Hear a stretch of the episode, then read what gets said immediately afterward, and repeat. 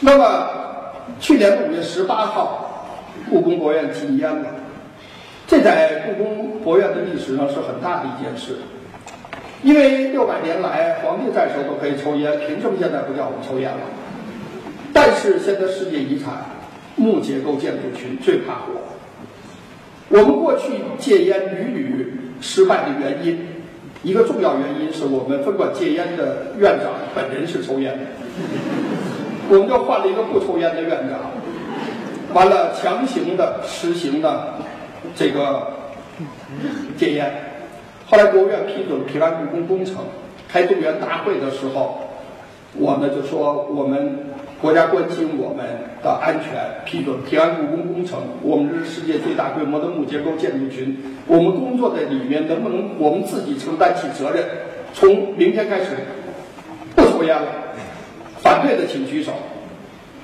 我们居然没人举手，没人举手。出门我就发短信给媒体，我说刚才我们通过一个重大决定，紫禁城从此戒烟。我为什么赶快通知媒体啊？叫他们赶快报，因为赶就是稍微这个一迟钝，就人就来说情。第二天就来了，说院长，咱能不能人性化的管理，设几个抽烟区？我们就在抽烟区里面抽行不行啊？我说行，设三个抽烟区，一个是。神武门外的马路，一个西华门外的马路，一个东华门外的马路。反正媒体已经报道了，故宫院里面不能抽烟了。过了几天，他说院长不好，那三个门口都是故宫人抽的烟头，环卫该找咱们了。我说那咱们就是赶快购置那个叫灭烟头垃圾箱。现在我们就每个门口搁俩灭烟头垃圾箱，我们的烟瘾大的员工。围着向一边抽烟一边骂院长，反正骂院长归骂院长，那么多天了没有一个抓没有抓住一个抽烟的，为什么呢？这个我们那个就是法则很强硬，就是如果你抽烟了，好了，你这个部门所在这个部门七十人也好八十人也好，全部的安全奖没有，所以他一根烟会影响别人很多收入，就没人抽烟了。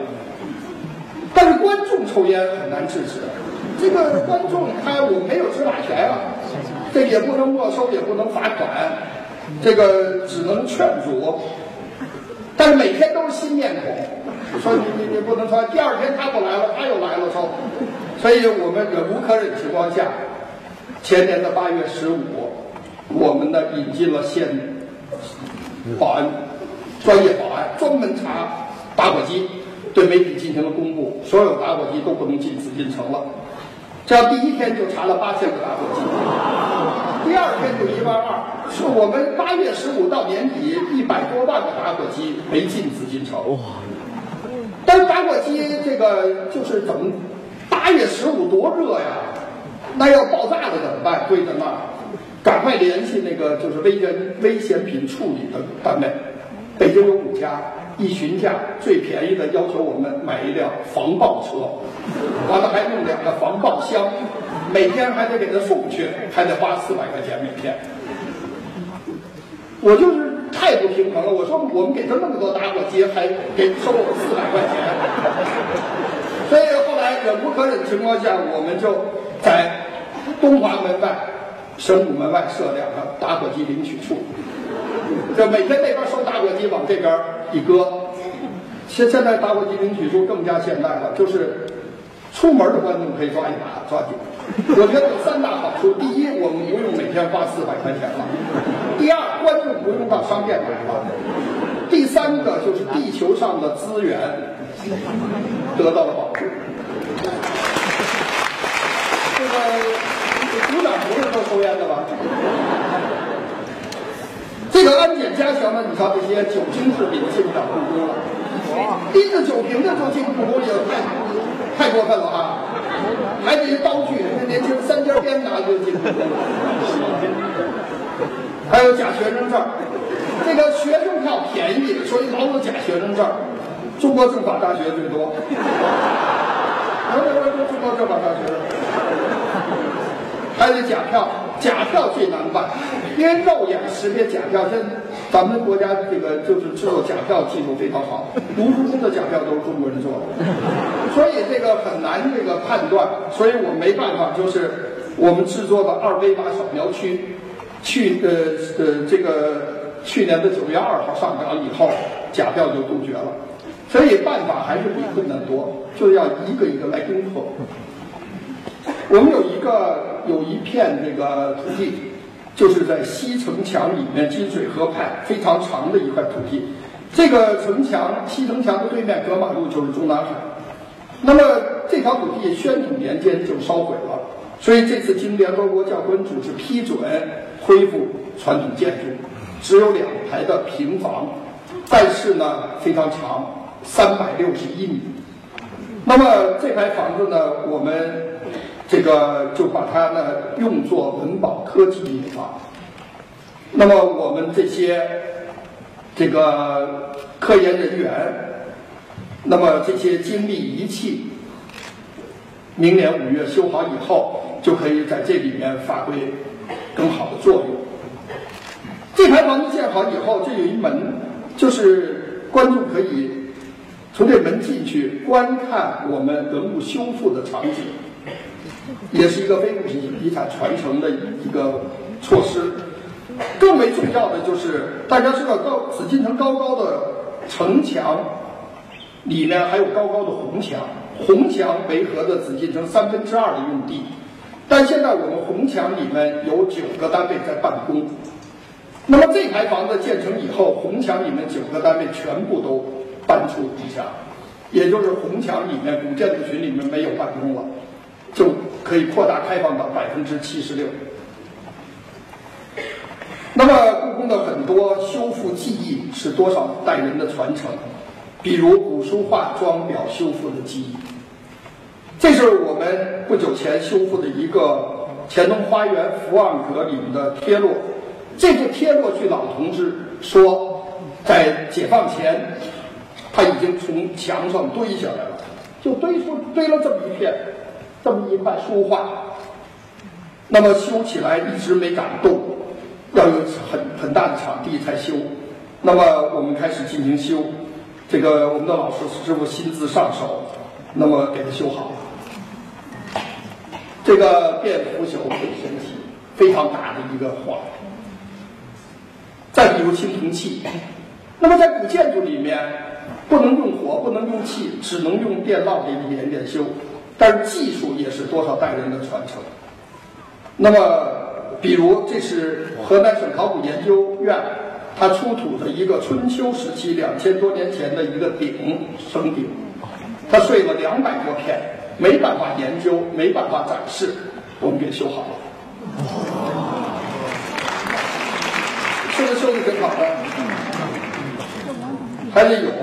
也碎了一百多片，也是两千多年前的春秋时期的，也给修好了。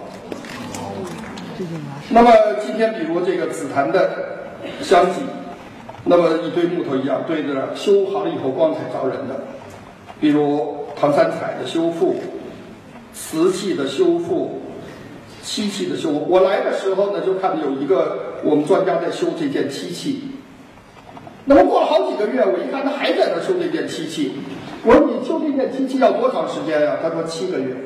他跟我讲，因为北京只有在伏天的时候，潮湿的季节，一天才可能刷两道漆，一般的时候只能刷一道漆。但他修这件漆器，二百多道漆。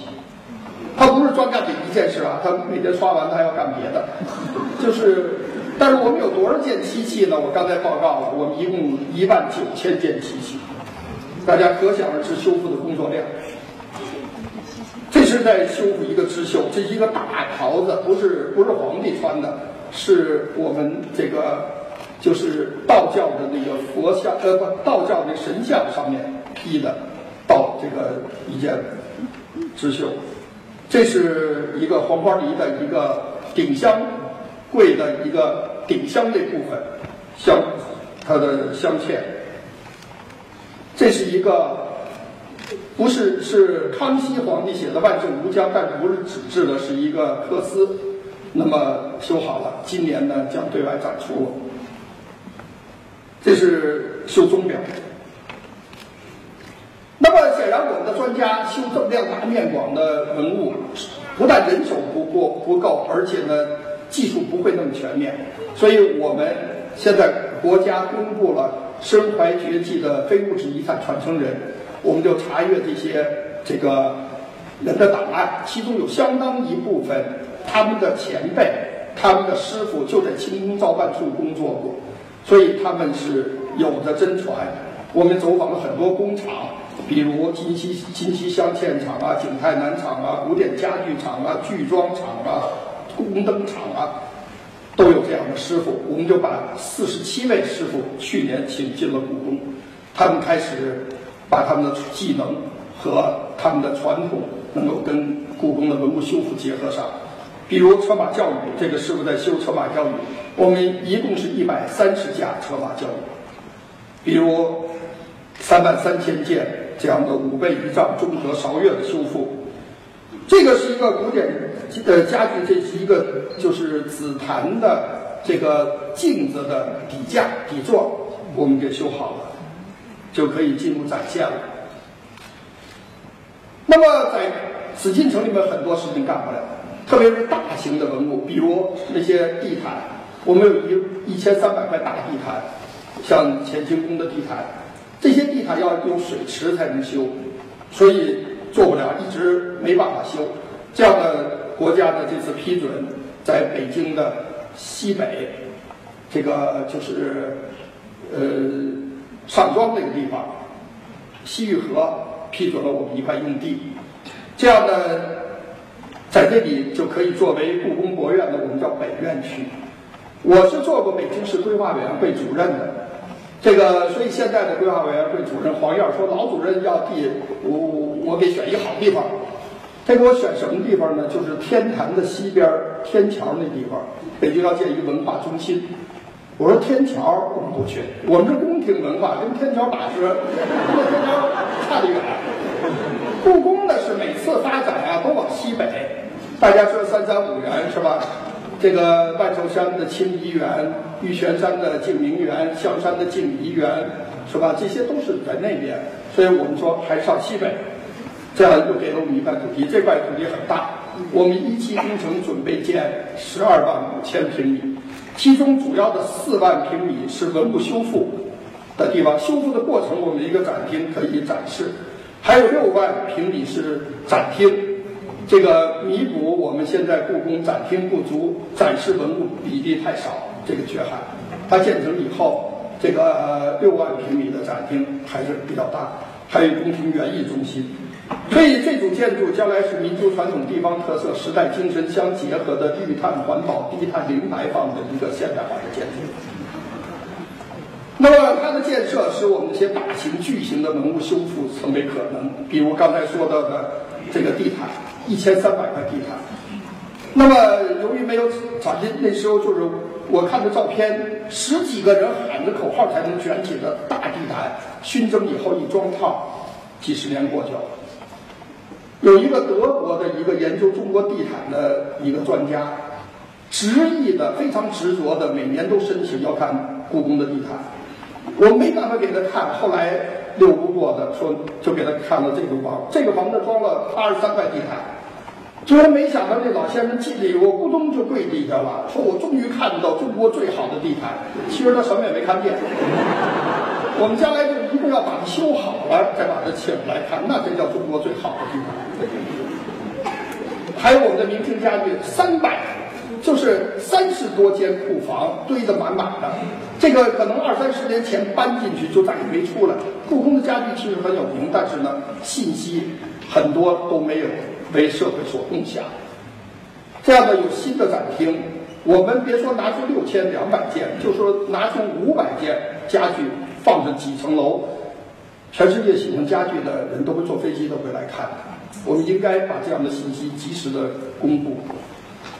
这个还有这些五倍仪仗，大家瞧这些小鸭子上面顶的是一套一套的沁，这些小狮子上面顶的是钟。这些钟磬齐鸣的壮观的场面应该再现。那么，我们的博物馆几年以后建成以后，这个我们这个估算呢，每年至少要接待三百万的观众。这样呢，就是我们的这些展览不足，现在我们只能展览九千多件，一年展览九千多件文物，将来就会成倍的，能够几倍的能够数量增长。那么在这里将来展览的是那种主题鲜明、气势磅礴的大型的那样的展览。那么我们在这里还建了一个宫廷园艺中心，因为紫禁城这个地方现在周围热闹效应加剧，花卉植物养不好了，所以我们在这里建了宫廷园艺中心。台北故宫博物院冯明珠院长来的时候，我们一起为宫廷园艺中心奠基了，然后开工了。那么去年秋天建好了，这个呃到今明年春天呢，植物就会长得更好。那么建了大型的玻璃的这个花房，我们故宫博物院里面的七个花房就得以拆除了。这个花房呢，两种温度，这个使我们这些植物、这些花卉能够得到很好的养殖。每年四月底，我们会把养殖好的花卉呢运到故宫博物院，供观众来观赏。每天每年的十一月，我们会把这些花卉再运回我们的养殖基地来进行很好的养殖。那么故宫里还有很多的小动物，也应该得到很好的保护的环境。我们最多的是乌鸦，还有还有呢就是我们的野猫。故宫的野猫很有名。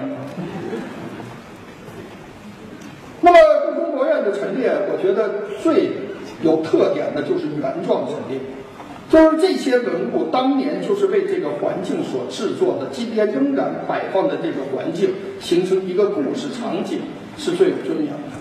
我一次到台北故宫博物院去做报告，我就说这些文物只有在原地陈列才最有尊严，如果流失海外，像孤魂野鬼一样就没有尊严。台底下人都直瞪我。那么我们这些文物建筑修好了以后。还作为专馆，比如武英殿的书画馆、文华殿的陶瓷馆、奉先殿的钟表馆、灵寿宫的珍宝馆。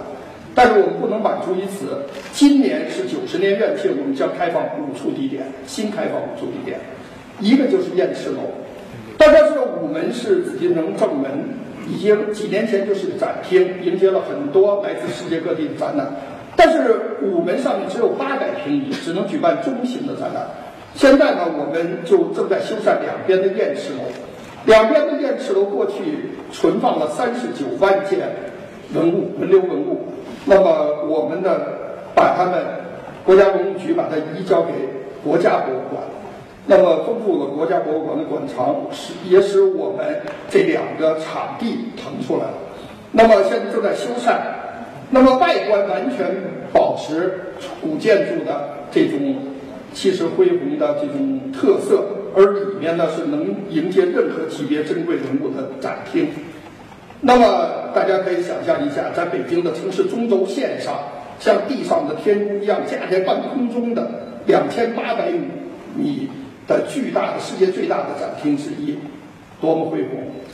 所以现在很多外国的博物馆都跟我们联系，希望呢能够把他们的展览送到午门展厅。我们把第一个荣誉留给了自己。今年我们院庆当天在这里要盛大的展览，我们叫万寿庆典展，百分之八十的文物是第一次这个奉献给观众。目前正在修，现在呢两个月以后我们就会竣工了，开始布展。第二个计划呢就是开放西部区域，这个小伙子照相的这个。是我们目前深颜色的，就是我们目前的开放区域，只占紫禁城的百分之五十二。那么今年呢，将开放这个西部这些区域。西部的区域呢，建院九十年来从来没有开放过，所以显得比较神秘。那么这地方充满故事，大家从电视连续剧都知道这些故事。这个，比如慈宁宫，是吧？清代第一个皇后在这里居住了非常长的时间，这个从明代的时候它就是皇太后的寝宫。那么这座宫殿很大，我们呢就是把它作为故宫博物院的常设展览雕塑馆。我们有一万零两百件各种材质、不同时期的雕塑，过去呢都分散的，没有举办过大型展览。这次呢，我们就拿出四百一十件作为第一批在这里举办一个雕塑展览。那么像这样的曲阳的雕塑，上千年的这个一直靠墙根在站着，这回就会有尊严的在我们的慈宁宫展厅里面顶天立地的进行展览。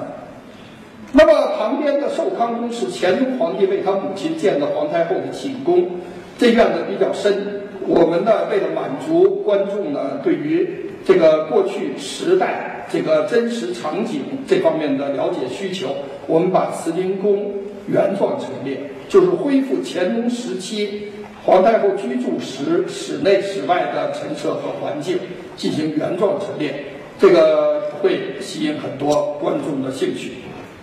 那么它的南边就是慈宁宫花园，故宫有四个花园，这是最大的一个花园。那么慈宁宫花园的开放，可以呢，使呢我们的观众呢可能会更多的吸引到西部来参观。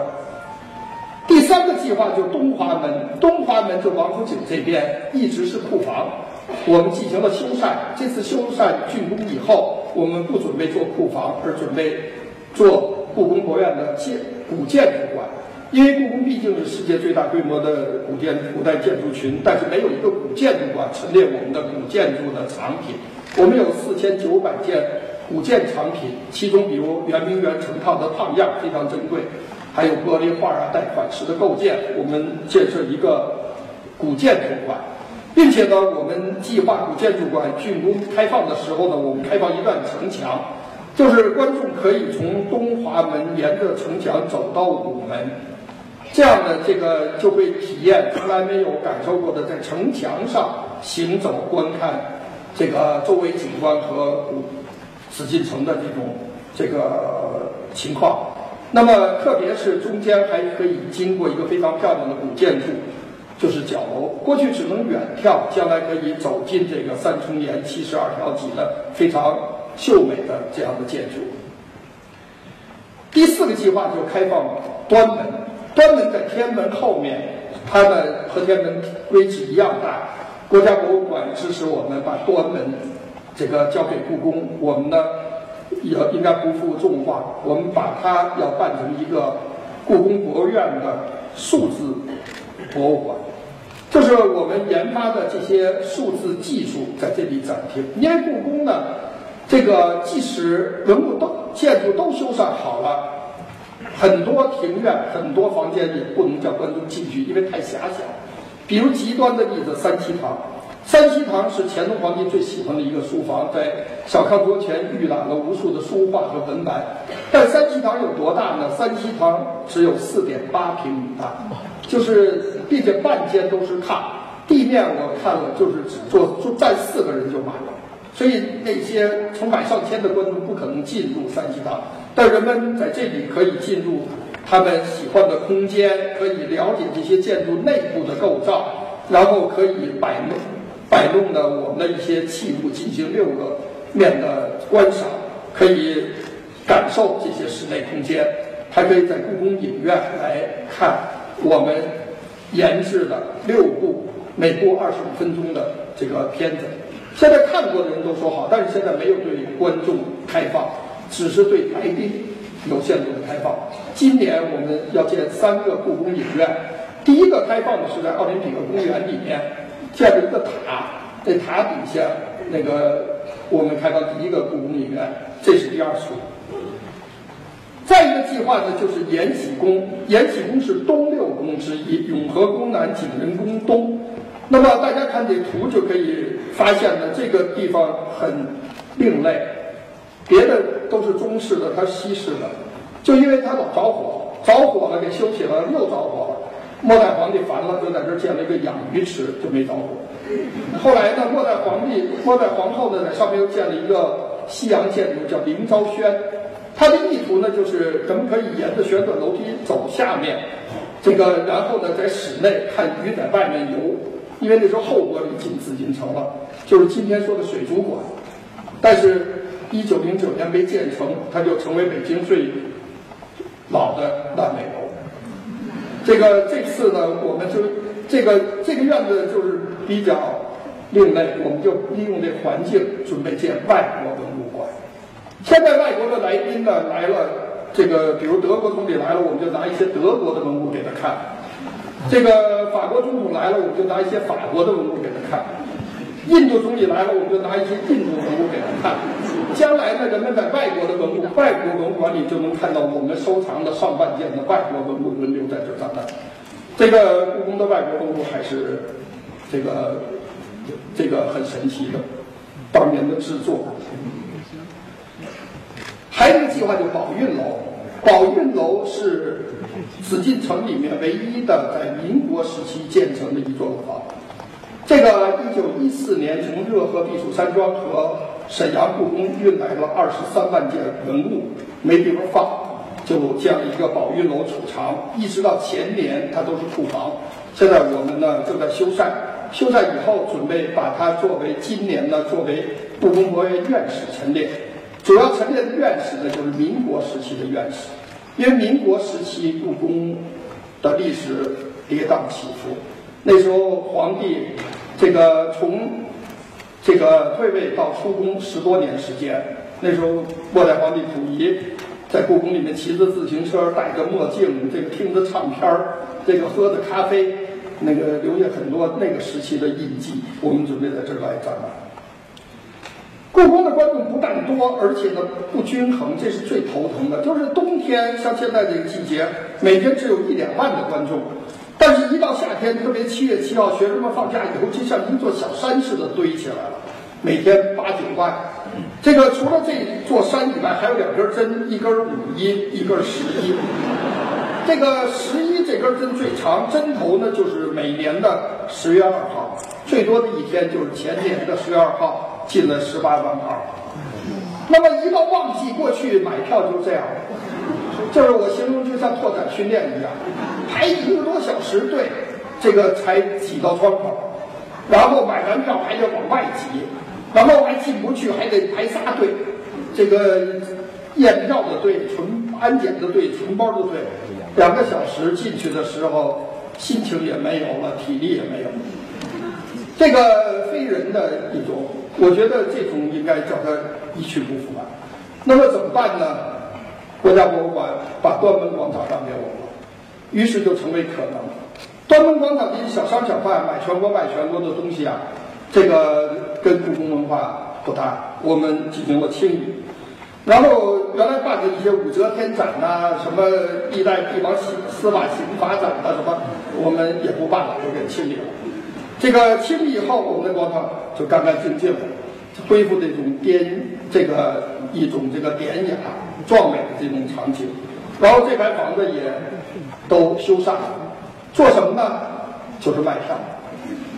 故宫的这个门票啊不好卖，我觉得倒不贵，贵不是主要的。我们是冬季四十块钱，夏季六十块钱，不算太贵。但是呢，人民币没有这个两个面值。如果毛主席是吧，这个自动售卖机就可以卖了，但是四十六十都得找钱，自动售卖机不行，这个我们没办法，我们也不愿意涨涨票价，因为涨票价用票价来平衡人流，一定是阻止低收入人群和学生进入，他们是最应该了解文化的，所以我们不涨价。也有人说给我们出主意，那院长你可以减价，十块钱也好卖票。我们也不减价，这个但是明年呃，但是今年我们可能会不是十块钱，可能会减到二十块钱，减一点，就是冬天要多进一点人。但是呢，我们就加大卖票的力度，来多人我们开多窗口行了吧？这样呢，我们就是最多时候加大三十七个窗口卖票。所以今天我们可以负责任的说，到故宫博物院参观的观众百分之九十五三分钟之内能买上票。我们承诺最多不要超过十五分钟，就是一定叫大家省下一个多小时的时间参观。你想这个参观一个多小时和排队买票一个多小时，心情是不一样的。我们辛辛苦苦办了那么多展览，观众拖着疲惫的身体谁看呢？这个一定教大家呢，就是多有这个机会能参观。当然进去以前还可以到我们的观众服务中心，到这里面呢咨询一些事情，然后呢看看我们介绍故宫的片子，这个做做功课。这个比如看古建筑的，这个路线，看展览的路线，两小时路线、三小时路线、五小时路线设计一下。完了，手机充充电，免费喝喝水，拿点资料，然后需要的可以领取一下残疾人轮椅、婴儿轮椅、老年轮椅。故宫博物院的轮椅是不收费，也不用还，也不能拿家去，就是出门的时候要放在那。我们那个，我们消毒以后再给运回来。那拿家去我们就少了。这个。我们那个广场上过去一个凳子、一个椅子都没有，所有的人都席地而坐。他们为什么坐在这儿呢？就是因为早晨很早就来看升旗，看完升旗看毛主席纪念堂、看天安门广场，走到这儿累了。不是每个人都进故宫，百分之六十人进故宫，百分之三十往东上王府井买东西去了，百分之十呢上西单、上呃上西四、上北海。但别管人去哪儿，不能叫坐地上。所以那时候一走的这广场，心情特不好，我得把工作证给掖里头。那个后来我们呢就坐了二百把椅子，每把椅子可以坐三个人，二百把椅子六百人可以坐椅子上头。这就你瞧，就没人坐树坑了，然后我们赶快就把树坑给做平了。这个树坑做平以后干嘛呢？做这种树凳儿。这种树凳我试了试，就挺舒服的，坐这儿啊。这一圈能坐十二个人，但故宫博物院那个端门广场有多少个多少棵树呢？五十六棵树，我们就做了五十六组树凳，就可以六百人坐。所以现在六百人坐椅子上头，六百人能坐肚凳子上。我们有员工说：“院长，咱正好五十六棵树，一个树起一个名儿，五十六个民族多好啊！”我说：“千万别等着要死一棵咋整啊？”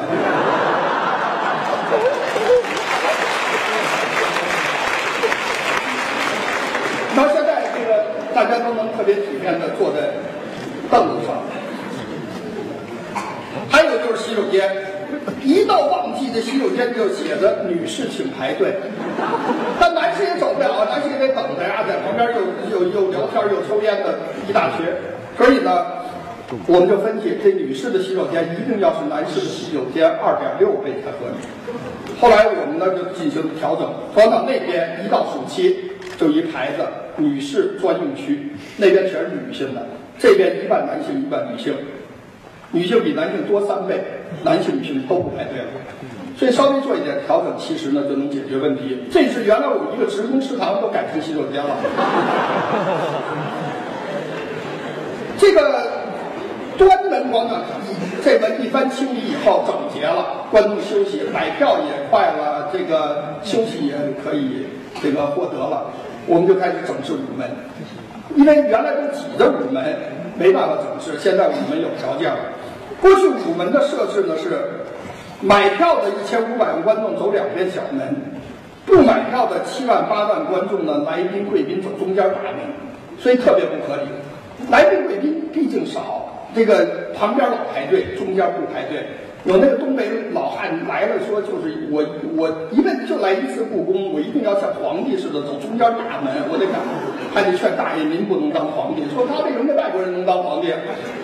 所以我们现我们啊就给他都打开了，现在就是所有的人都可以当皇帝，所有人都可以走中间，走边上都没关系。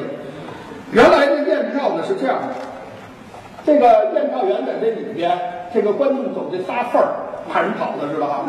完了，这个安检机堵了半个门洞，我们就都给打开了。原老排队的，这安检也是排队，验票排队，现在就不排队，鱼贯而入。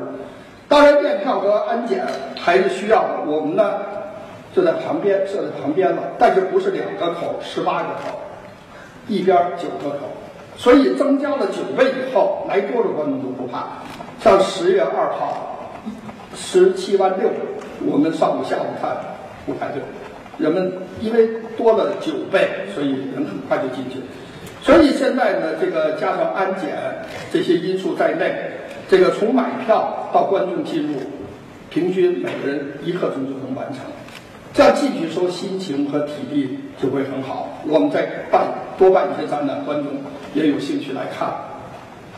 原来比较讨厌的还是这国民车队。这个过去不是不但国宾，像故宫的员工在里面可以开车，完了咱们省长、部长，咱们的这个什么呃国家领导人、外国总统、总理都开车进去，他们还有的还有警车。我接待我刚到故宫博物院的时候，接待第一个任务就是接待这个南水北调中心组考察。这个那有一个是我们的老领导叫于友军，他曾经当过文化部的党委书记，他来联系。我一接待了七辆七个部长的车，我们再陪一辆八辆车，穿行那个太和门广场的观众区，观众一个团队一个团队往里头走，这车队这么开，我觉得那个观众的眼神都特别的这个不满，觉得你们这些当官的凭什么你们开车你们得在这里面？完了到第二个口，我说于部长咱们下来吧，我说那观众万一那个用手机给他们照张相，网上一挂，人肉一搜索，不又出事儿了？这个下午我就开了一个会，我们大家都是真不应该再再开，因为观众多了一倍，所以从那天开始我们就立一条规矩：开放区不准任何车辆开，就是驶入。所以当然驶入最多的是我们自己。我从那天开始，从来都是两个腿在地上走，再也没有再开车。那么这些什么这些领导都执行的很好，唯独这个国宾。这个有关部门就说，这是六十多年来换了好几任院长了，一直都是给办国这个国宾是礼遇啊。我说那什么叫礼遇啊？那白英国的白金汉宫、法国的凡尔赛宫、日本的皇宫从来不给别人礼遇，他们有自己的文化尊严。为什么中国的紫禁城、我们的故宫博物院就一定要给他们礼遇啊？怎么说都不行。后来法国总统奥朗德带着女朋友来的时候，我们呢就是。一瞧那个警卫还在里面，还在里面，车要开进来，我们毅然决然就把大门关起来，红公鸡关起大门。咱这个无线电警报，一瞧门关起来了，咱们接到命令，三分钟啪啪就跑外头去了，啊在外头又重新布岗。完了，奥朗德的车队来了，完了在午门外面下车，完了我给他讲午门。的故事，然后他穿穿过了这个长长的门洞，我看他那表情、那感受，他一辈子都忘不了。否则他开着车进来，下车还得问我到故宫没有？我到故宫哪儿了？是吧？我觉得这真是没必要的礼遇。所以从那天开始，所有的人，这个所有的贵宾来宾都是在紫禁城外面下车，完了带着女朋友、带着保镖走进来。那么。当年八国联军是骑着马进的紫禁城，在我们太和殿前面搞了一个列队。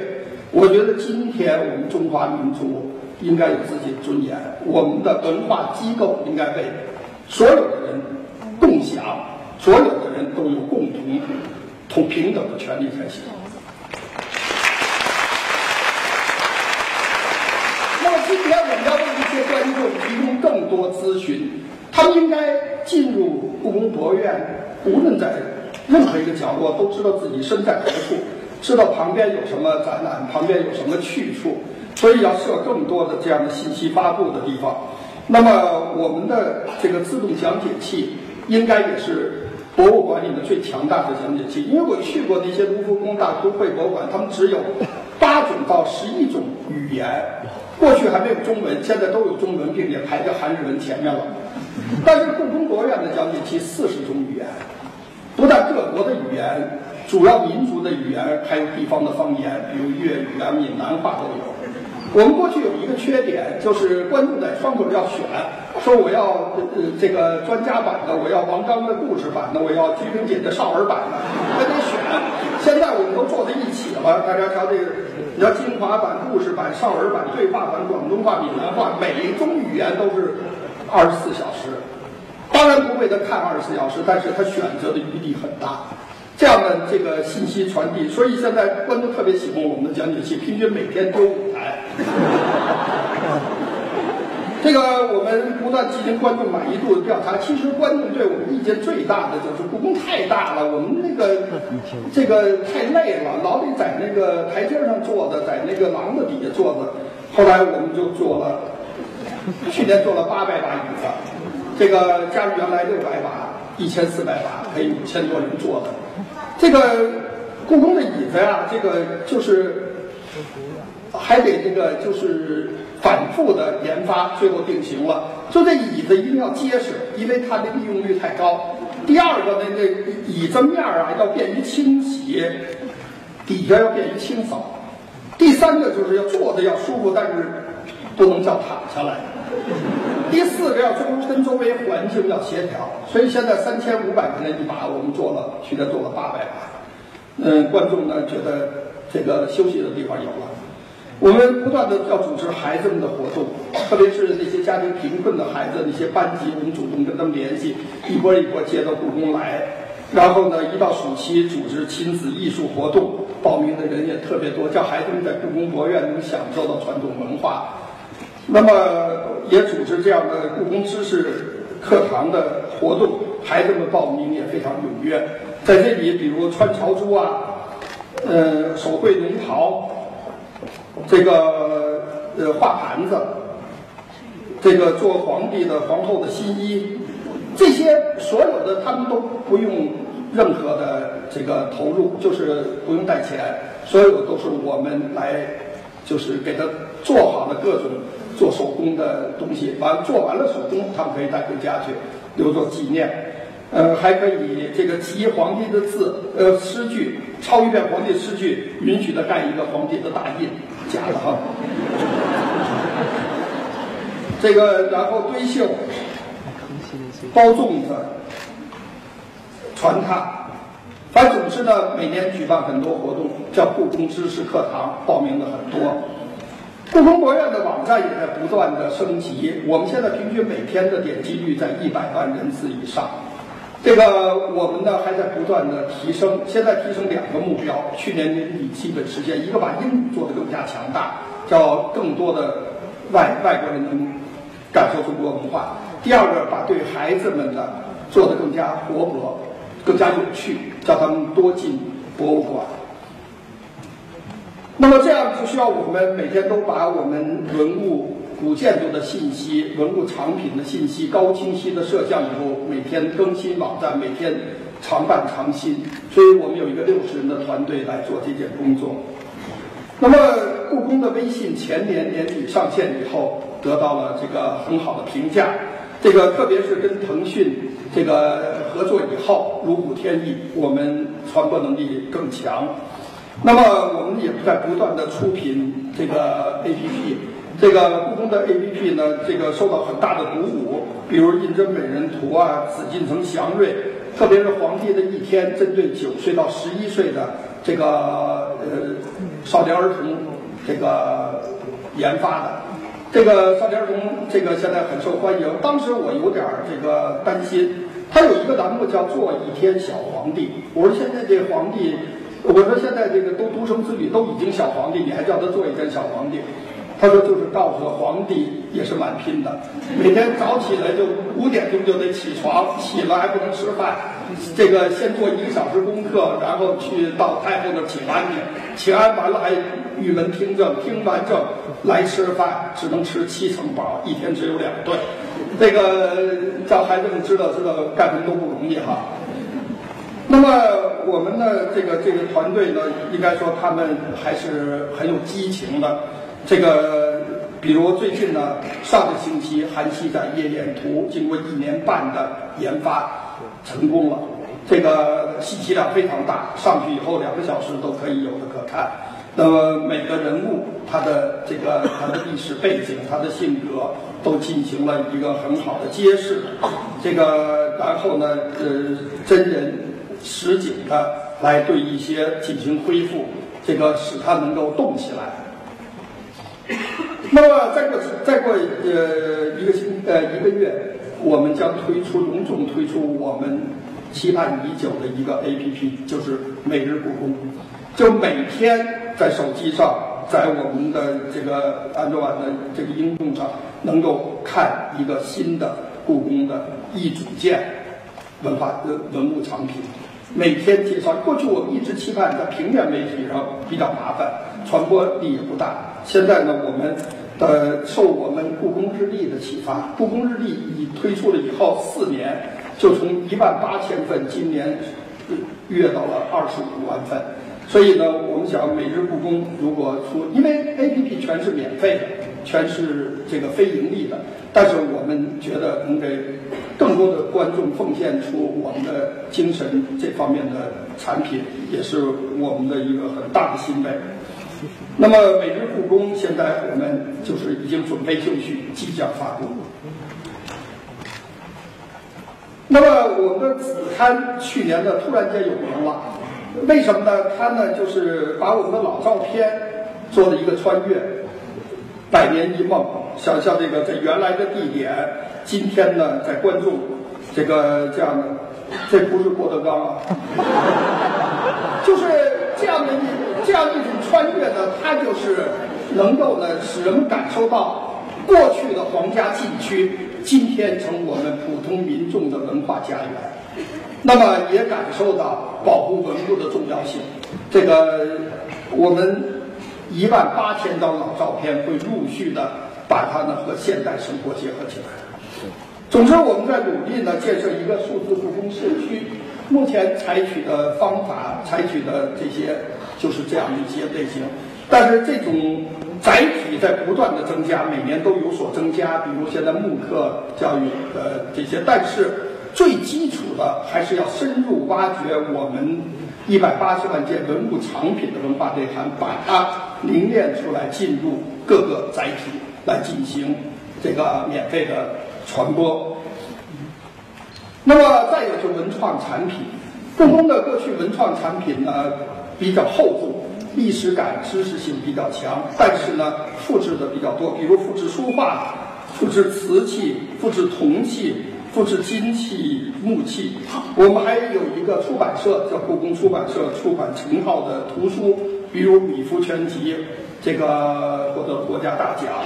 比如我们正在出版《故宫博物院藏品大系》，一共是五百卷，这个能够揭示我们十五万件文物藏品。这个还有故宫经典一套一套，但这些这些复制的这些东西，还是成套图书，一般的观众没有预期，到故宫随手买，几乎没人有这种可能，呃，比较厚重。当然，我们也作为国礼送给这个来宾，比如默克尔来的时候，我们就我代表故宫博物院送给他一个我们的册页，一个画册复制的。这个他特别喜欢，每页都叫我给他讲这是什么花啊，这什么鸟啊，我哪知道啊？完 了，我们专家也给他讲，专家也会说话啊，这代表吉祥，那代表富贵，那代表长寿，说老太太特别高兴。这个法国总统奥朗德和他女朋友来的时候，我们分析啊，他们两个人啊，头天晚上一定吵架了，进了紫禁城以后，谁都不理谁。完了，一直到我送给他这个代表故宫院送给这披肩以后，才第一次露出灿烂的笑容。但后来听说啊，也没挽回这段婚姻。这个奥巴马夫人来的时候，送给他一个十二面人图。那么今天我们研发的这个呢，也开始这个趣味化，开始实用性，开始呢观众能够随意带走的这些文创产品。比如故宫娃娃，这个绝对比芭比娃娃好玩。现在我们开始研发第二期了。这个，比如我的手机壳，四十九块钱买的。我买的时候，我们那个那个员工说说院长，咱们自己人买东西八折。我说四十九块钱不用打折了哈。这个用了一年多了，我老举着这手机壳介绍，完了我说院长喜欢手机壳，他们就研发了一百多种，各种手机壳。这个真丝的披肩，这个五个皇帝喜欢的五把紫砂五福五袋，这个儿童观众喜欢的拼装玩具，兰亭序的卡包钱包，女孩子喜欢的故宫特色的笔记本行李牌我这个劝大家千万别买故宫行李牌我用了第一次，到站就丢了。这个太好了，有点化妆镜、冰箱贴、鼠标垫、充电器、电脑包、U 盘，是吧？那个每次出去展览，都根据这个展览的主题研发一些文创产品，所以研发来研发去，到去年的八月底。故宫博物院一共研发了六千七百五十四种自己这个的文创产品。那么，比如故宫日历，这是三十年代故宫人为了传播文化做的故宫日历，到二零一零年又捡起来了，呃，进行了这个创作，然后每年根据不同的这个主题来精心的设计每一页，三百六十五天，这样呢得到了观众的喜欢。那么不久前，我们又开展了紫禁城杯的这文创产品的设计大赛，又征集了四百多种文创产品，目前呢陆续都开始制作。比如当时获一等奖的“云起如意”的领带，获得铜奖的我们的这个故宫伞。天穹护佑，撑起伞就跟太和殿的藻井下面一样，这个打雷都不怕。我说为什么你说打雷都不怕？他们说这杆是防雷的。故宫的香包，潮珠耳机，这个是获得了去年全国博物馆文创产品十佳的第一名。那么也在不断提升，比如我们的香包。不好，比如伞，这个春天可以打这把，夏天可以打这把，秋天打这把，冬天打这把，一个人准备四把就够了。还有儿童孩子们给孩子们准备的布老虎，是吧？布老虎系列、陀螺系列、风铃儿、拨浪鼓。还有我们那个太和殿的体寿，可以买一套搁在书柜里面，然后这体寿可以搁在铅笔上，搁在尺子上，搁在这个便签纸上，搁在衣服夹子上，那袜子也挺好。还有车挂。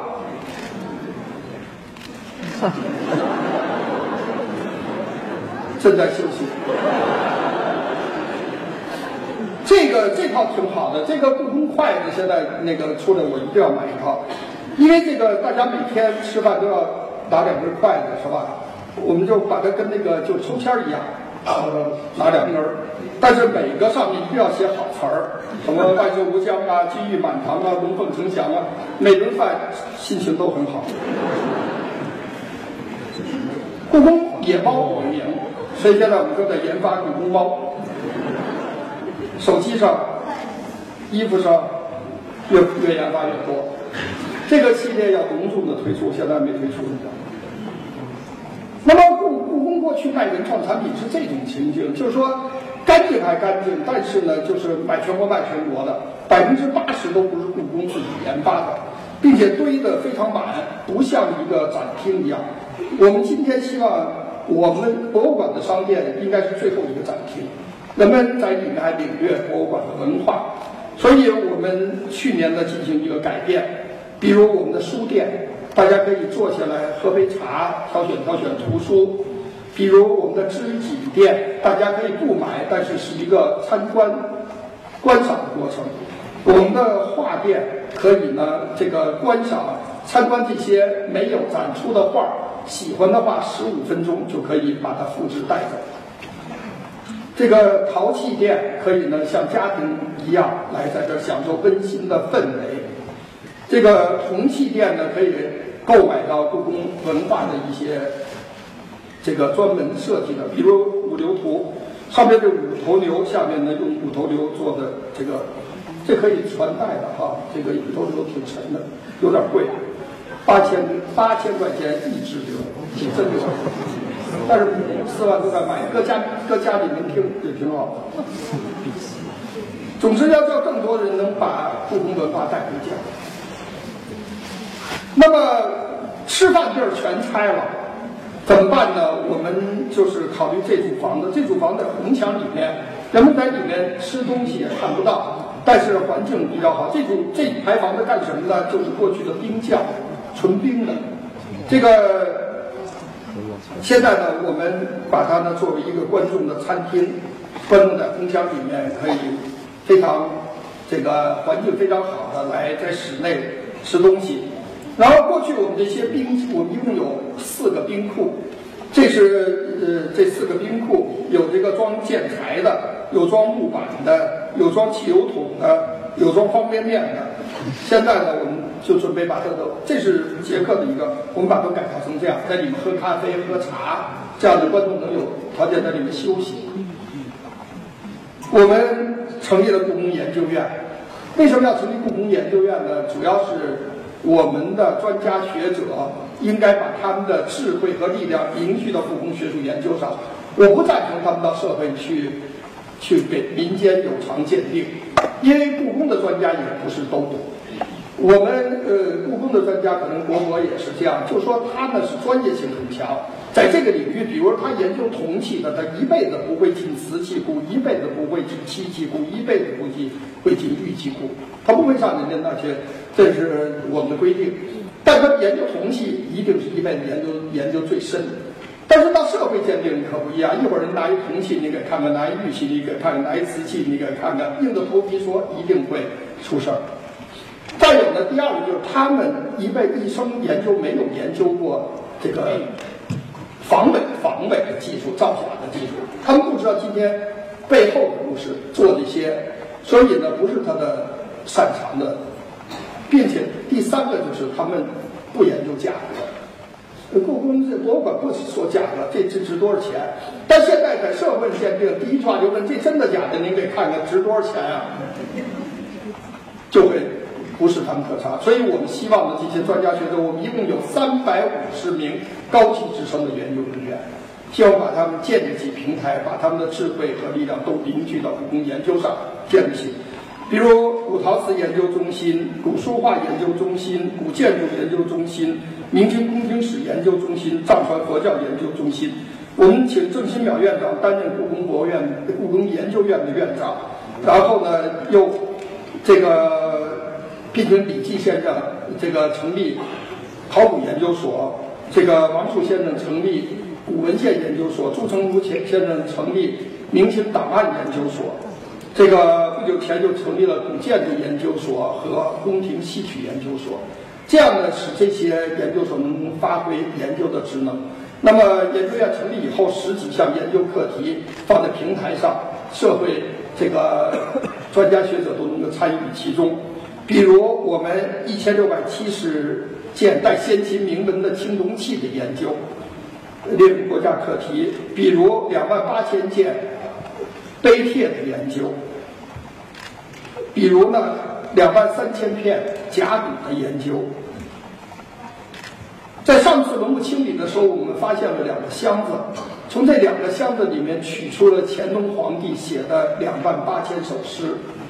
那么，我们的库房里原来有他写的一万七千首诗，这次又发现两万八千首诗，可以证明他确实写了四万五千首诗，件件都是他的御笔，都是乾隆皇帝写诗不好背的，这个不太抒情，激情也不多，但是呢，他记事，这个今天发生了什么，这段时间发生了什么，宫里发生了什么，国内发生了什么，他记很多事情，所以很具。历史价值。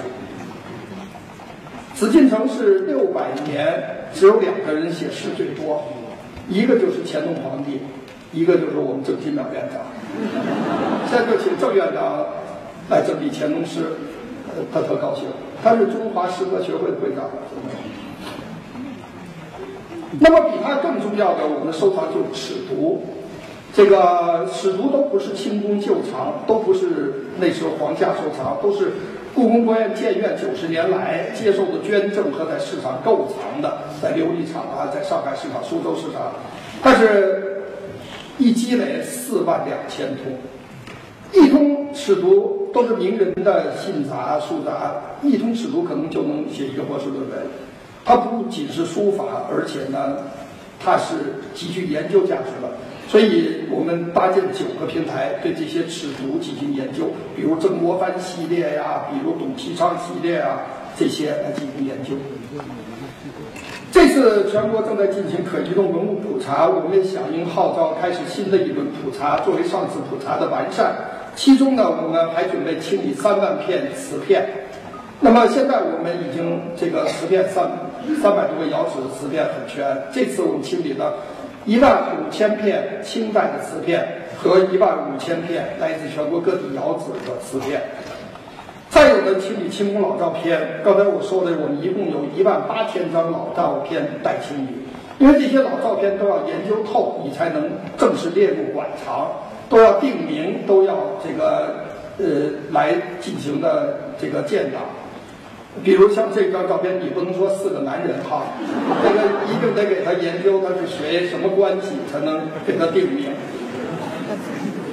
还有我们还要除了一万八千张老照片，还有一万七千张老照片的玻璃底片，也极具研究价值。这次也进行清理。那么我们成立考古研究所以后，这个故宫今天在进行市政基础设施等工程的时候，只要一动土，马上就有重大考古发现，所以现在都不敢那个就是。一一动土就得考古所，他们就来了，在这儿考古。你比如，这是南大库的一个考古工地，就发现了灰坑，结果里面出土的，比如这些瓷器的残件，这些这是嘎巴拉，就人的头盖骨的那个、那个、那个做的那个器物的残残片，这个比如玉石器的残件标本，这些呢能够证明当时皇宫里面是怎么处理这些损坏的。这个这些东西的处理方式，比如呢，在这个慈宁宫花园东遗址，这考古呢，就是当时一个热力管沟准备的入地，原来挂在墙呢，准备入地，一挖五十公分的地方就挖出明代嘉靖年间的地面，然后呢，顺着地面往下一挖，一层一层一层，一层夯土，一层。呃，一层碎砖，一层夯土，一层碎砖，一下下去四米二深，十五层，一直下到底，都是这样的，就夯土。完了这边呢，就是这个砖，二十多层大层砖下来，原来呢就是三吨，三吨就是住储池。那个桑墩，我问了傅启年先生，他说都他研究古建筑都没见过那么大的桑墩。他说一米五乘一米，我说不是，两米四乘两米四的一个主厨，一共发现十六个。那是明代的嘉靖以前，现在估计就永乐年间的这个一个大殿的基础。那么这下去十五层到四米二有什么呢？就是平台，就是那个这是四米二，地下就是青石板，下面就是滚木，滚木下面就是这个木桩，一直往下走。那么见到这样的一个大型的遗址怎么办？我们张东飞先生，我们老院长就说要展示，要叫观众能够看到明代的故宫什么样。所以呢，我们先做的方案，这个东广场，观众进去要到刚才说的慈宁宫花园是走这里面，进去之前走木栈道，两侧都是考古工地，就跟走在罗马的那个街道一样。将来抬头一看，清代的古建筑群；低头一看，明代的古建筑遗址。我们又成立了故宫学院，故宫学院主要是要培养故宫学者，因为我们在七年间要退休三分之一的员工，退休五百人左右，就是前三年到后三年。过去每年招二三十名员工，现在要招八九十名员工。那么这些员工进了以后，虽然现在学历比较高，但是他成为故宫学者很长的路要走，要进行系统的培养。几年下来就四五百名，那么我们故宫学院就设在东华门，站在这个房子上面，一一看紫禁城就在眼前，所以教师教学、学生实习都很方便。那么我们的员工开始系统的培训，这个这是去年进的新员工，八十多名员工，这个他们今后要能成为。这个忠诚于文化遗产保护的专家学者，确实要经过系统的培训。那么，我们对在职的员工也进行培训，比如办第一个班是满文初级培训班，当时准备招三十名，结果二十个部处一共报了八十四名，呃，各位学的学的热情很高，但最后毕业了还是三十四名。这个现在又开始中级中级班了。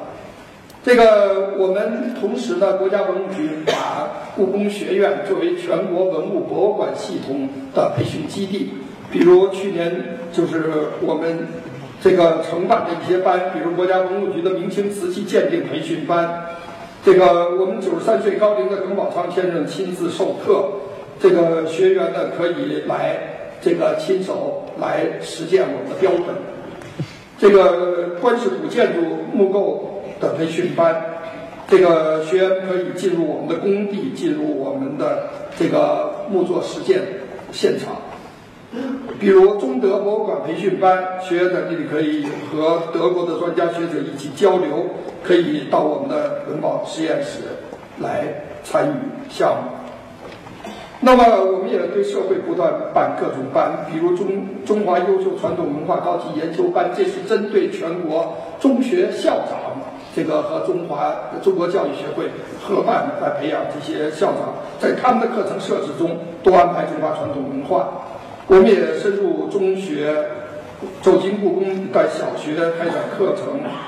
那么，国际博协也把全球唯一的博物馆人培训中心设在了中国，设在了故宫。这是国际博协主席他跟我们签署协议。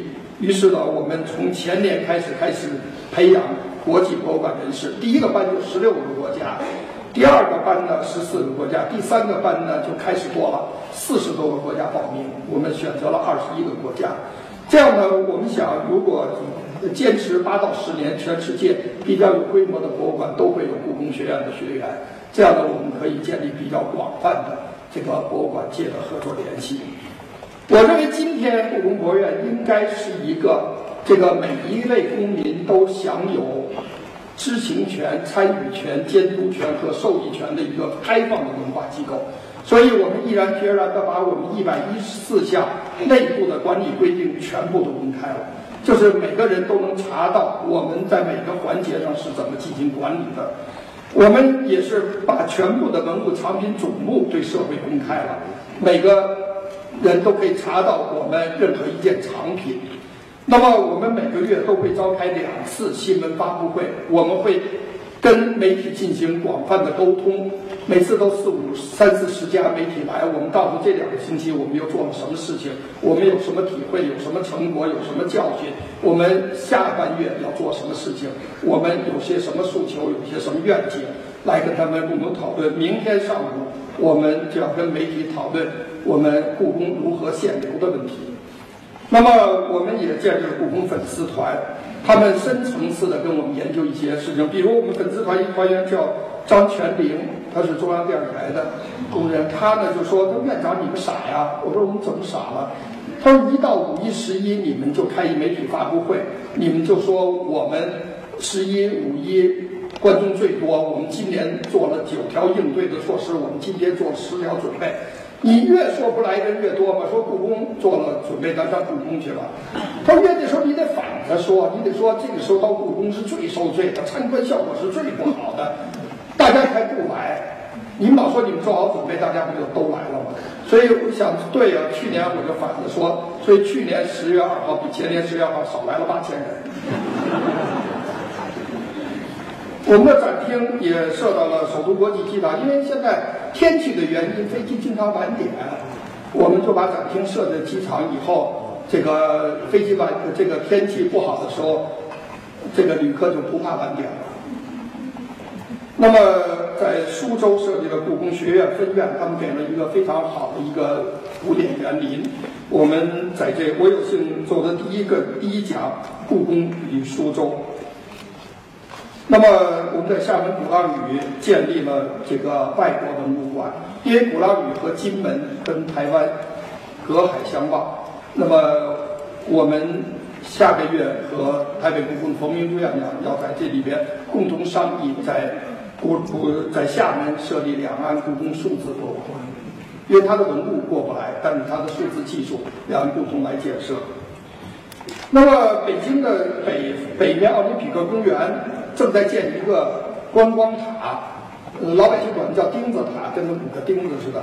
这个我们的这个塔建成以后，发现底下有很大的空间，不知道做什么，找到故宫，我们呢就是，嗯，来展示故宫文化，在里面建一个故宫展厅，建一个这个故宫影院，建一个故宫文创产品的一个这个呃销售的地方。那么我们也这里呢，把每年把一些优秀的展览引到故宫，我们的展览也到世界各地去，这个也和一些博物馆签署战略合作关系。这个我们也不断组组织各种这个呃文化活动。那么前年台北故宫博物院的院长冯明珠率先的到北京故宫来访问，因为那一年呢两岸故宫院长都换人了，那么他带着他的团队来了，我们一开始就登上高高的景山，这个俯瞰紫禁城，应该说感慨万千。我们两岸故宫呢是同根同源的藏品。这个有说不完的一些话题，这样呢，我们下来以后进行了三个小时的会谈，这个确定了今后合作的方向，然后召开了媒体发布会。这个媒体就问冯院长说：“单院长，请你到北京故宫来，你什么时候邀请单院长也到台北故宫去啊？”冯明珠说：“我带着请柬就在书包里，他就取出请柬说，我也请单院长到台北故宫去，我就去了。”那个到那以后呢，他居然叫我做了一个报告，这是一个很危险的事情。他这报告有这么大的这个会场，因为台北故宫的人员工从来不知道北京故宫的真实情况，他们都以为好的东西都去台北故宫。但我呢就得讲真实情况，我告诉他们，我说真实情况是一九三一年日寇侵略东北。华北告急，当时故宫理事会就召开一次会议，决定呢把一部分文物南迁，迁到上海，迁到南京去。结果北平市民闻讯呢强烈反对，说你把这些宝贝运走了，你们就不守卫北平了。但是民国政府审时度势，他还是批准了这计划。于是故宫就开始装箱，就钉这个箱子，一共钉了一万三千四百九十一个箱子。把文物分五批运往南方运，那么运走了以后，日寇呢侵略北平，完伪政权呢就是叫故宫六年半没有开门，干嘛呢？清理没运走的文物，他们叫接收。所以最后六年半清理下来，编了一个叫《接收文物清册》，上面记载着没有运走的文物一百一十八万九千件，就比运走文物数量多，关键是体量大。就那些，比如大玉山子呀，比如瓷母啊，比如铜器啊，这个，呃，家具啊、地毯，这些都不可能运走。皇帝的宝座都没运走。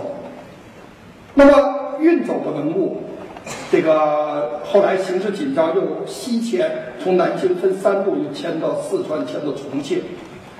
到了四五年，日本投降了，然后呢，在南京盖博物馆、盖库房。然后呢，四七年往回迁，结果到南京，解放战争又开始了，那么就没有开箱，也没有就是等待时机。结果到了四八年底，蒋介石其实就考虑要逃跑了，是上峨眉山呀，还是到台湾？现在都揭秘了。最后决定到台湾，四八年底了，已经没有从容的说租商船呐、船队啊，就是搭载的海军军舰。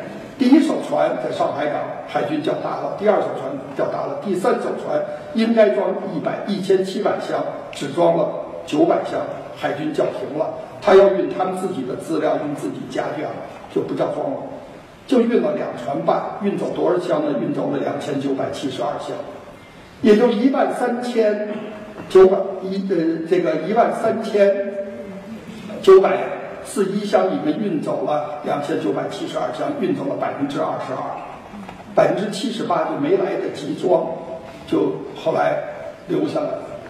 那么装走的这个两千九百七十二箱里面是什么东西呢？这两岸故宫都知道，账都清楚的，一共是运走了五十九万七千五百五十六件东西。这五十九万七千五百五十六件东西里面的五十四万五千件是书籍文献档案。那么留下了故宫当时那没有南迁的是八百万书籍文献档案，现在在中国历史档案馆。那么真正的书画器物，这瓷器、玉器、铜器、书画运走了五万两千件，这就是他们的数字。他们后来六五年又成立了国故宫。台北故宫以后，这些年又接受了四万多捐赠，四万多件捐赠和购藏的，真正从北京故宫运过去的只有五万两千件。我刚才报告了我们的藏品数，绘画五万三千件，这一项就比他多，并且七万五千件书法，两万八千件碑帖，十六万件铜器，一万一千件金银器，一万九千件漆器，报菜名儿似的，我们这个 都比他多，是吧？但是呢，两岸故宫同文同源，这些箱子后来呢处理了，挺可惜的。那么今天两岸故宫还继续加强我们的合作，共同呢弘扬中华传统文化，保护好故宫的文化遗产。那么不久前，我参加了我们的老师吴仁翁先生写的一本书的新作的首发式。吴先生呢，这部书叫《中国人居史》，他用了十年的时间，在国博呢办了一个研究所的二十年的一个展览。那么吴先生他九易其稿，每稿都教我学习，每稿都都叫我谈体会和意见，所以我对这本书很熟悉。随后开的这个就是学术研讨会，叫我有一发言。我认为吴先生这部书洋洋一百万字，谈的主要三个观点：第一，我们今天无论做任何事情，我们都要尊重历史，向古人学习，学习我们中华传统文化的智慧；第二，我们今天无论做任何事，我们都要关注民生，关注普通人的生活和他们的生存；第三，我们今天无论做任何事，我们都要为未来时代多考虑，要可持续的发展。所以，我想今天我们无论是故宫博物院，还是我们做任何事，都要秉持这三种精神：尊重历史，关注民生，为未来多留余地。